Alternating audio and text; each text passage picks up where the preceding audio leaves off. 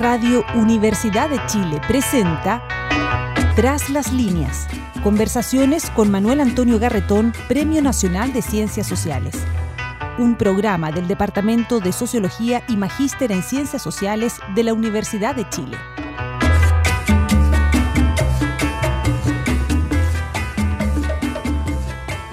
Muy buenas tardes. Bienvenidas y bienvenidos a Tras las líneas, el programa semanal por esta radio del Magíster en Ciencias Sociales, Convención Sociología de la Modernización del Departamento de Sociología de la Facultad de Ciencias Sociales de la Universidad de Chile. Todos los martes nos encontramos para conversar sobre los fenómenos que nos ocurren como colectivo, como persona, como sociedad, como país. País que esperamos pronto será multinacional. Hoy día vamos a hablar de historia, de el significado de la historia en la sociedad, de qué nos dice la historia sobre experiencias que haya vivido el país que hoy día parecieran de una manera sinuosa y compleja de reproducir.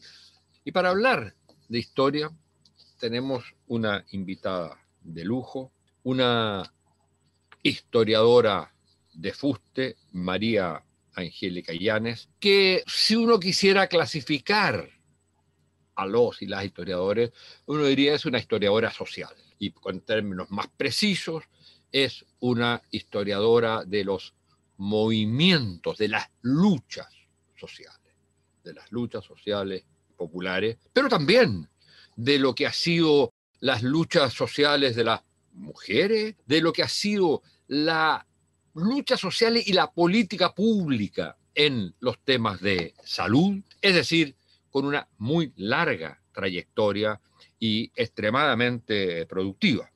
Ella es doctora en historia en la Universidad Católica de Chile, trabajó largo tiempo en el Instituto de Estudios Humanísticos de la Facultad de Ingeniería de la Universidad eh, de Chile y en el año 83, comentábamos antes de comenzar este programa, ella hizo un diplomado en la Facultad Latinoamericana de Ciencias Sociales. Las universidades estaban todas intervenidas, habíamos sido expulsados estudiantes y profesores, sobre todo de las áreas de Ciencias eh, Sociales, y la Facultad de Ciencias Sociales, la Facultad Latinoamericana de Ciencias Sociales, en la cual yo trabajaba, hicimos un diplomado, intentaba hacer algo alternativo a lo que se enseñaba en las universidades en aquella época, para discutir, para enseñar, para conversar con estudiantes de, eh, y obtuvimos becas incluso para ellos de eh, fundaciones extranjeras que nos ayudaban, para conversar sobre lo que ocurría en Chile y para tratar de ligar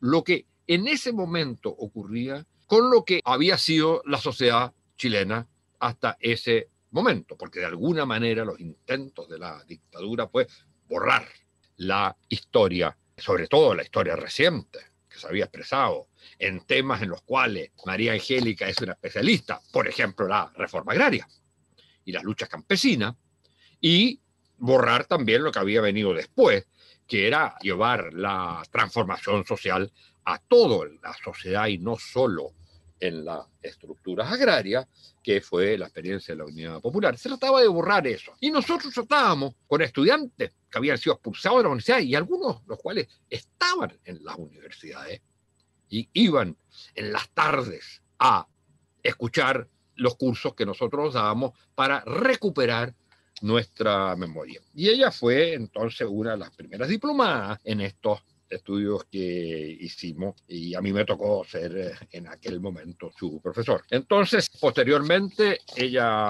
es actualmente profesora de la Universidad Austral, donde trabajó muchos años y en el año 2019 recibió el premio al eh, mejor libro, al mejor trabajo de investigación en ciencias sociales con una monumental historia de las luchas campesinas entre los años 20 eh, y 40.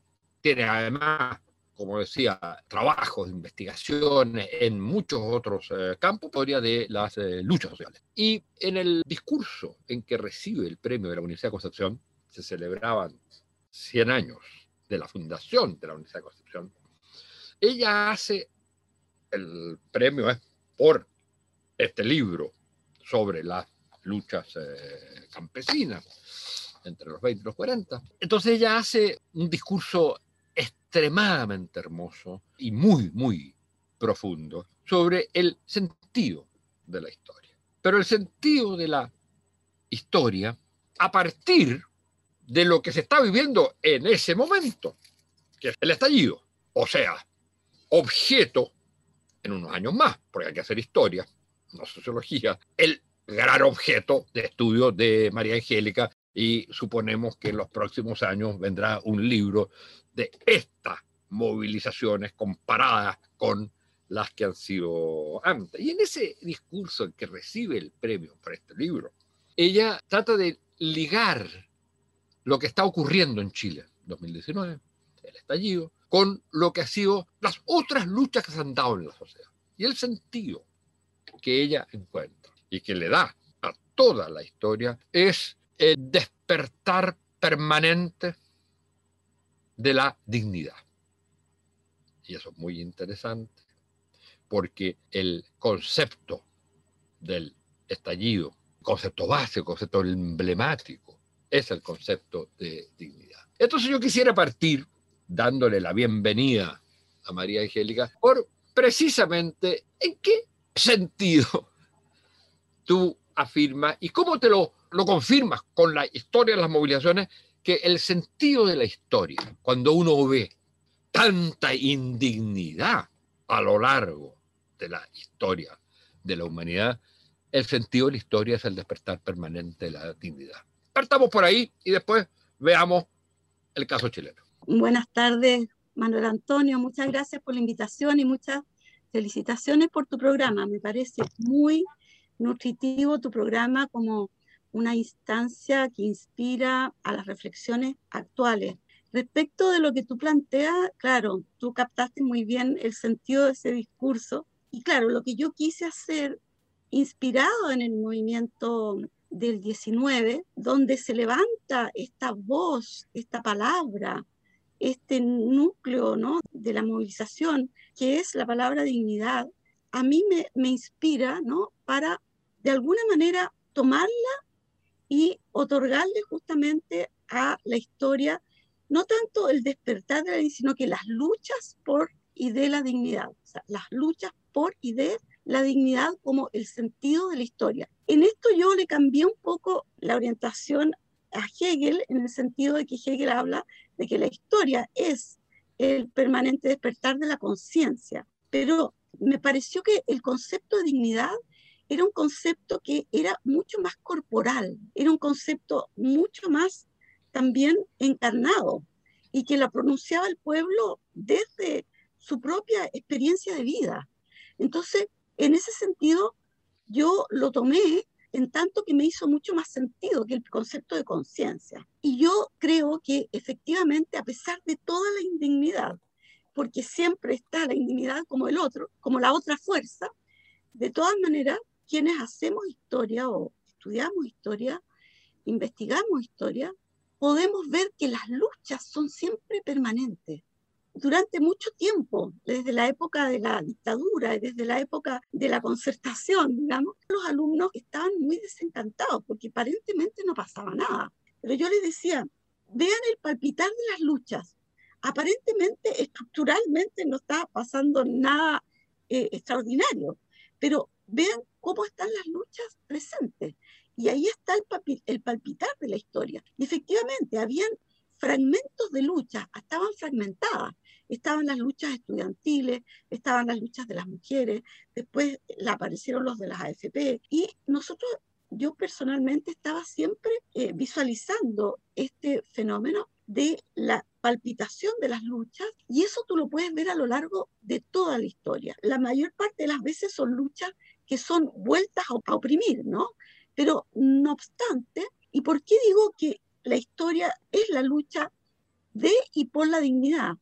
Porque cuando digo que la, historia es la lucha de la dignidad, es porque ahí yo estoy muy hegeliana planteando, y también en función de, cómo se define el concepto de dignidad, estoy planteando que es una cualidad intrínseca de lo humano, ¿no? La lucha tanto por, él diría, la libertad, pero diríamos ahora la dignidad, en el sentido de que nadie va a aceptar ser oprimido eternamente, ¿no? Entonces, eh, per permanentemente se va a generar una lucha aunque haya muy fuerte una indignidad. Pero la lucha es la historia. Nunca, cuando dijo Fukuyama, el fin de la historia, eso es absurdo, ¿no? Una, una frase simplemente superficial y periodística. La historia es la lucha, si no, no hay historia. Y en ese sentido, entonces, la lucha siempre tiene una contradicción, ¿no? La opresión y la liberación. No, si no, no, no se puede generar esa lucha. Entonces, por eso yo hice ese discurso en esa línea, ¿no? En, en, recogiendo una palabra de la calle para otorgarle una dimensión histórica que tiene un sentido.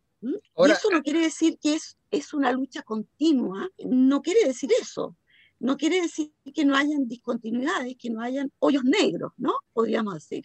Esta indignidad genera la opresión genera hoyos negros donde caemos hasta la muerte, ¿no? Pero es imposible que, que haya historia si no emerge desde ese mismo hoyo negro o desde ese vacío negro una potencialidad de lucha. Claro, ahora lo podemos podría... ver con las, con las, mujeres de los detenidos desaparecidos. ellas, fíjate, te voy a poner este ejemplo, porque ellas, desde el hoyo más profundo, ¿m? emergen en esta lucha por la dignidad de la, de la vida, la vida y el derecho a la vida. Y ellas logran, fíjate, desde esta lucha por la dignidad de la vida y de la opresión de la indignidad radical y absoluta, ellas logran instalar hoy día la hegemonía del concepto de derechos humanos. Hoy día ni siquiera, digamos, el gobierno más derechista se atreve a cuestionar la categoría de derechos humanos.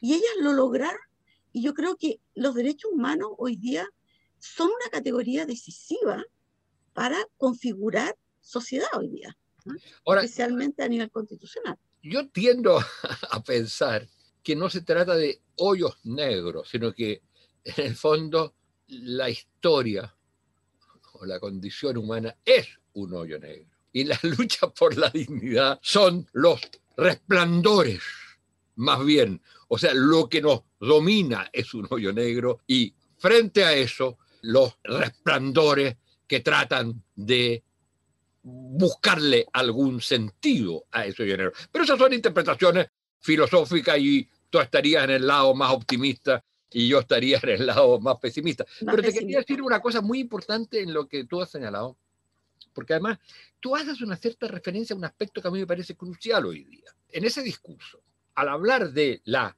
dignidad. Hablas de la importancia que eso ha tenido en las trayectorias de otros países, sobre todo que vivieron hoyos negros brutales, como es el holocausto, como es, digamos, lo, las dictaduras totalitarias del nazismo. Y ahí la palabra, y en ese sentido es interesante porque y lo ha, lo ha retomado Habermas en el último tiempo, a propósito precisamente del tema de la pandemia, curiosamente, que la primera palabra, la palabra, el artículo 1 de la Constitución alemana, es la palabra dignidad. Pero hay una cosa que tú señalas que me imagino que está aludiendo a las constituciones posfascistas, que es que la palabra dignidad aparece en el preámbulo y con una referencia muy específica, que es la condena a lo que significaron esas dictaduras. Yo siempre he pensado, mi sueño es que en el preámbulo de la nueva constitución tiene que haber como única manera de reconciliar la sociedad chilena con su historia y hacia el futuro, la sociedad chilena actual que yo creo que está profundamente día por lo que fue la dictadura. Por supuesto, a eso se le van agregando otras cosas, otras capas de decisiones. Pero esa es una decisión fundante, como lo es la destrucción del pueblo mapuche. Son, a mi juicio, dos momentos fundacionales de una sociedad que hoy día hay que reconstituir. Y entonces, en el preámbulo, que haya una mención a las deudas históricas que la sociedad tiene y que por lo tanto condena lo que a lo largo de la historia haya sido el uso de la violencia para eliminar pueblos, para eliminar actores sociales a través de la fuerza. ¿Qué opinas tú de eso? Sería extraordinariamente importante, ¿no? Porque efectivamente esta es una nueva, es una constitución que está integrando al pueblo mapuche, que ha sido como el representante, podríamos decir, de la herida más profunda de América, de toda América, de la historia de, de nuestro continente, de nuestros pueblos, de nuestra, de nuestra vida, ¿no? Que la lleva toda América Latina. Y claro, y que ha sido en algunas literaturas, ha sido calificada como holocausto. De hecho, el propio libro de, de las casas la trata como si fuese un holocausto, ¿no? El exterminio de los pueblos. Y, y, también se trató de exterminar también al pueblo mapuche, no solamente a través de la violencia, de los despojos, sino que también a través de la asimilación. Todas las políticas de asimilación que son también procesos de destrucción, de negación. Entonces, sería maravilloso y dirigirlo específicamente hacia en pueblos originarios, como, como un preámbulo que me parece que es una muy buena idea tuya. Pero, eh, pero yo creo que hay que colocar también el genocidio en escalas distintas, pero de, de la dictadura. Porque esa ah, de es una... la dictadura, por supuesto. Claro, por supuesto. Yo, yo, claro. yo, creo que esas son las dos grandes heridas. Una constitutiva, constitutiva de lo que es la sociedad chilena y la otra es constitutiva de lo que somos hoy día. Exacto, sin duda, por supuesto. De todas maneras, esas dos heridas, como dices tú, están abiertas, ¿no? Y lo vemos a cada paso en el propio accionar de esta constituyente. Está, digamos, muriendo jóvenes mapuches y están las heridas ahí supurando. En fin, y la dictadura, por supuesto, que es una herida profundísima y sería muy interesante, muy, muy importante, relevante, que existiera este preámbulo. Estoy absolutamente de acuerdo contigo y que sea en base a este concepto de la dignidad. Así es, exactamente, exactamente. Como, como lo es en los preámbulos que tú señalabas claro. de la Constitución eh, Te quiero llevar a otro tema que es eh, respecto de tus eh, investigaciones. ¿Qué rasgo tú podrías encontrar fuera de este genérico lucha por la dignidad? ¿Qué rasgo hay semejante o que a ti te parezca importante señalar la diferencia entre las movilizaciones que tú estudiaste entre el 20 y los 40 y las movilizaciones campesinas, las movilizaciones contra la dictadura y las movilizaciones del estallido. Muy interesante pregunta y yo creo que hay una diferencia clarísima, ¿no? Que es que las las movilizaciones del siglo XX son movilizaciones que están en general vanguardizadas por los partidos políticos, aglutinan, digamos, a gremiales, a movimientos diversos, pero la vanguardia y la organización y la, y la dirección, el discurso, digamos, propiamente tal, el texto de esas movilizaciones están siendo otorgadas por los partidos del momento, ¿no? Específicamente el Partido Comunista, el Partido Socialista, el Partido Radical.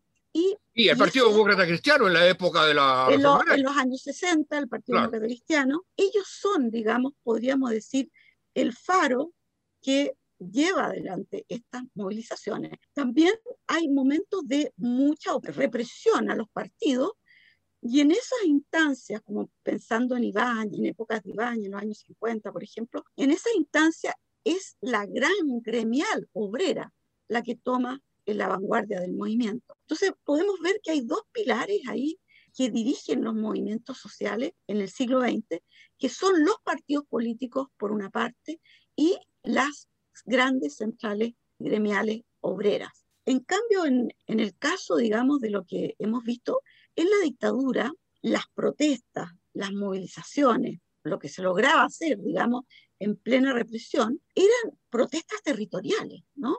Y eran dirigidas de alguna manera por líderes espontáneos que emergían de las poblaciones y no había, digamos, una presencia de partidos políticos. Pensábamos en esa época que los partidos estaban, era porque estaban prescritos, pero la verdad es que se estaba incubando otra forma de generar movimiento y lucha.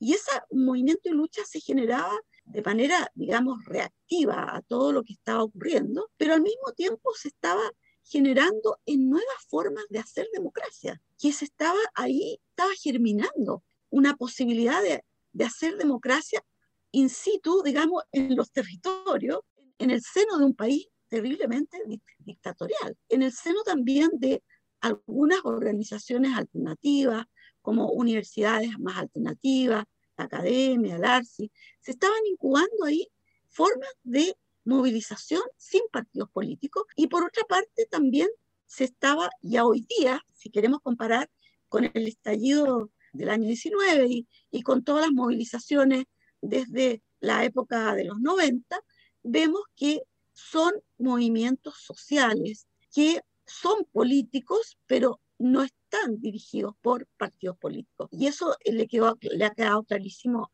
a todo el mundo. Pero además de eso, que yo diría que es como bastante obvio, que está a la vista, me atrevería a decir que también son reflejo de otras formas de hacer política, que son formas mucho más democráticas de hacer política que tienen estos movimientos eh, a través de sus asambleas, a través de sus vocerías, a través de sus formas de formar redes, que son formas de hacer política nuevas, ¿no? más horizontales, más, podríamos decir, eh, espontáneas, pero al mismo tiempo que continúan siendo, que se, se, se transforman en verdaderos movimientos, ¿no? Entonces, en ese sentido, hay una gran diferencia entre el siglo XX y el siglo XXI respecto de las luchas.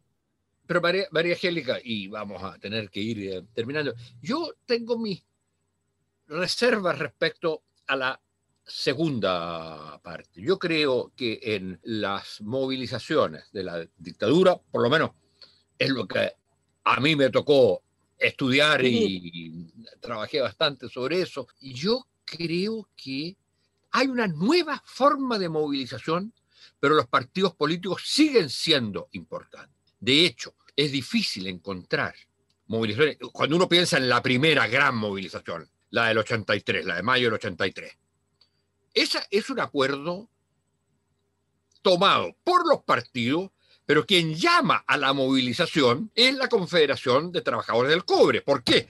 Porque si llamaban los partidos, la represión iba a ser mucho más brutal. Ahora, ¿qué es lo que es la Confederación del Cobre? Son los partidos. De hecho, los que ah, están ahí son dirigentes de los partidos. Entonces, y cuando uno piensa, por ejemplo, se dice la Asamblea de la Civilidad, la Asamblea de la Civilidad estaba formada por los dirigentes de colegios profesionales, todos los cuales pertenecían a los partidos, partiendo por su presidente, que era el doctor González, que era demócrata cristiano, y entonces había un acuerdo político. Lo interesante es que eso, que los partidos siguen estando presentes, pero su presencia es a través de organizaciones gremiales. Y eso es relativamente nuevo. No son faros, están metidos de alguna manera dentro. En cambio, el estallido es enteramente es la ruptura. Ya no hay partidos.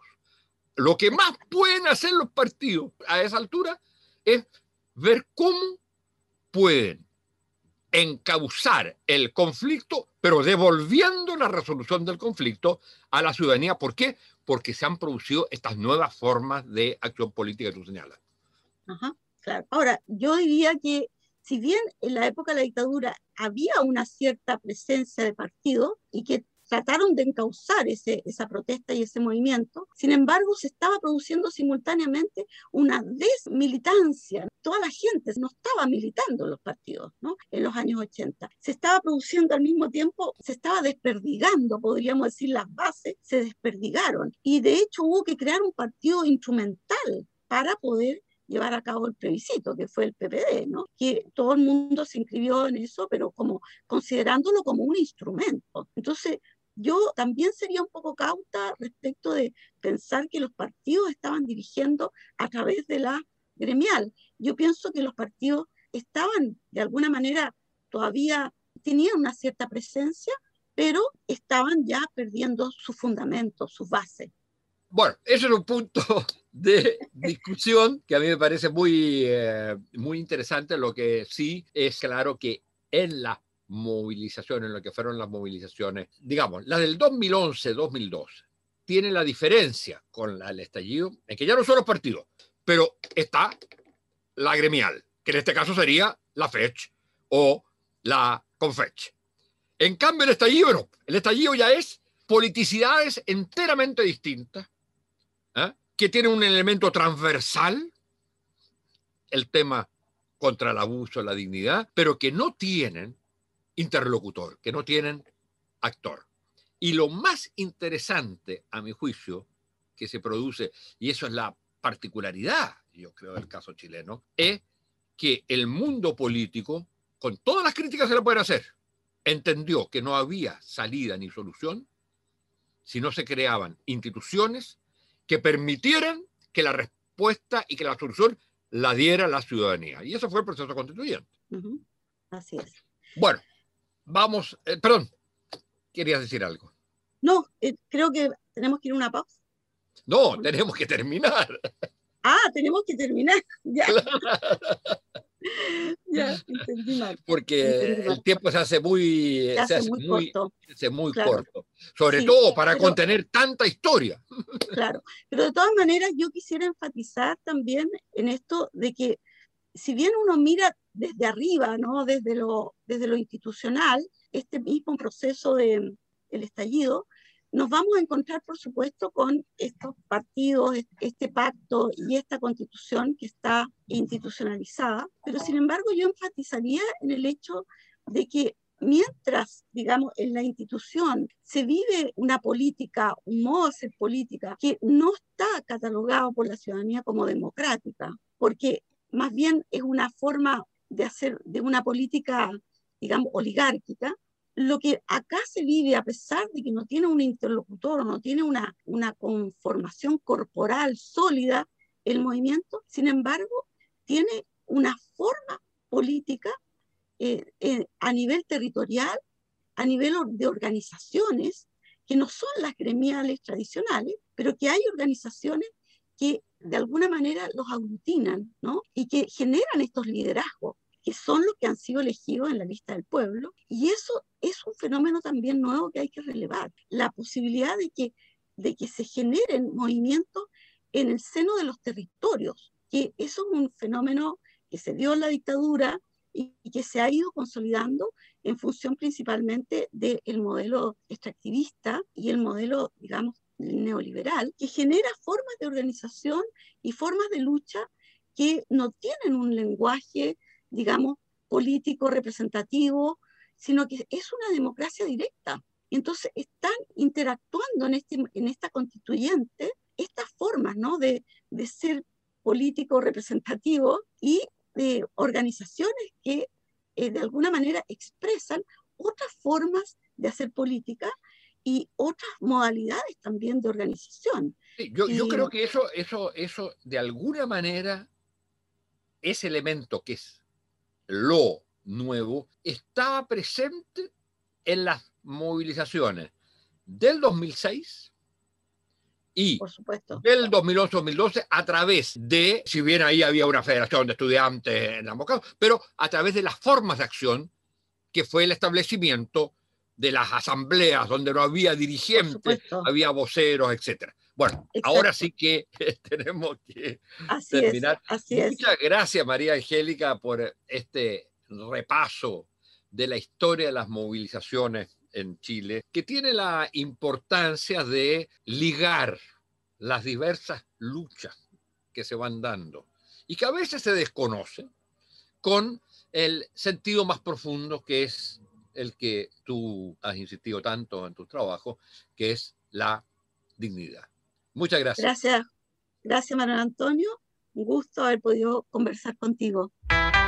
Radio Universidad de Chile presentó Tras las líneas. Conversaciones con Manuel Antonio Garretón, Premio Nacional de Ciencias Sociales. Un programa del Departamento de Sociología y Magíster en Ciencias Sociales de la Universidad de Chile.